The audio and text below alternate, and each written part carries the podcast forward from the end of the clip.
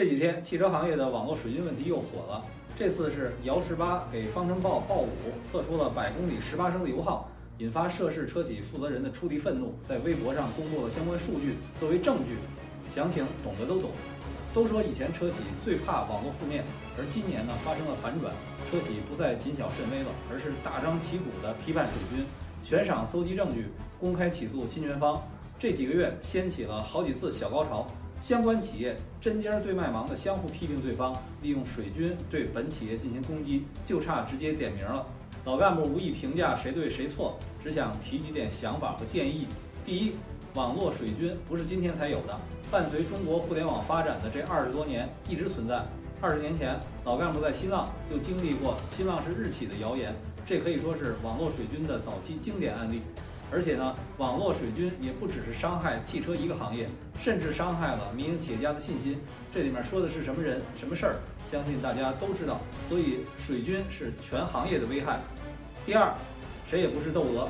相信没有一家企业敢拍着胸脯说我们没有水军，关键是怎么用，出于什么目的去用。如果要把打击水军这事儿当成营销，就属于玩火。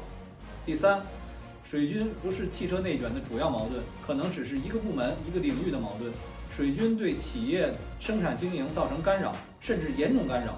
想想二零一九年那个最惨的人所面临的艰难情况，也没有把责任完全推给水军。如今也不会有哪个企业因为水军而生死存亡。第四，水军问题不会像巴以问题那么无解，企业都是在发展过程中不断的完善和补充自己的能力，应对水军或者说是学会传播也是必修课，不可回避。以上四点认识可以视同废话，那怎么解决呢？提出五点建议。第一，当然是依法。对于企业遭受侵害的情况，既然已经到了比较严重的程度，就应该坚决地诉诸法律。相信通过几个案例将侵权情况曝光，就会震慑侵权方。也许一件成功的法律维权就能破局。第二呢，从更广泛的范围去看，水军是个泛指，有友商之间的恶意竞争，有做负面勒索的，也有蹭热点骗流量的。现在可能大家又想撕破脸，又怕惹火上身的，一般是第一种情况。既然我们以国际争端来比喻水军困扰，是不是也可以学学国际上的处理方法，先进行一些低级别的沟通，达成一些基础的共识呢？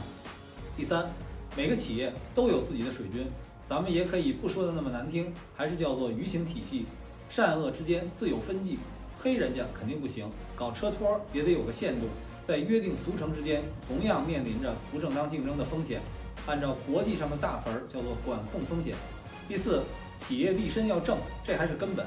我们都说法律是红线，道德是底线，这个不能只是说说，而是自上而下作为思考问题的基础。决策者不能一叶障目，眼界要高，而执行者既不能失心自用，也不能揣摩上意。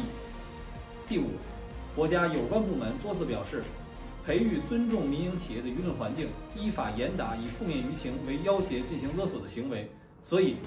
对于企业面对水军问题的困扰，有关方面也应该拿出行动来支持，有关行业组织也应该多做协调工作。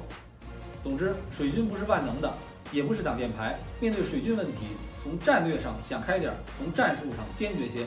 老干部最后总结四句话：眼界高远，体察入微，学习研究，寻根溯源，依法办事儿，雷霆一击，行端作证，奇怪自败。